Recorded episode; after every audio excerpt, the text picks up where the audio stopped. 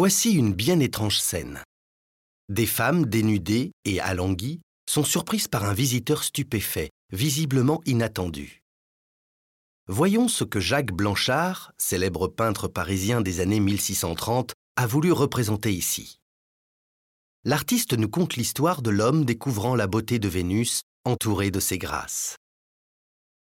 Au centre de la toile, la déesse de la beauté est surprise en plein sommeil. Les yeux encore clos, elle tente de s'extirper d'un repos champêtre sous un baldaquin de fortune fait d'un luxueux velours rouge. Blotti contre sa mère, l'amour, le chérubin ailé muni d'un carquois, est encore profondément endormi.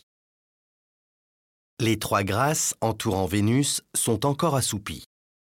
Elles aussi se réveillent doucement, surprises dans leur sommeil par ce promeneur incongru.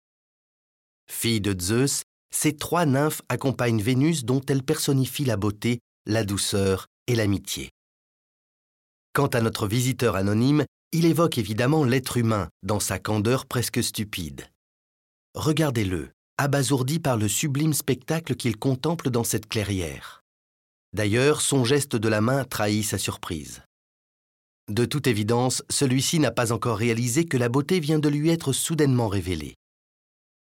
Pour Blanchard, l'instant de ce réveil mythique est un prétexte à la célébration de la chair féminine décrite par de grandes courbes enchevêtrées. Ces coloris, proches de ceux des Vénitiens, servent à merveille son talent dans l'évocation des beautés féminines. C'est à cela qu'il doit son surnom de Titien français.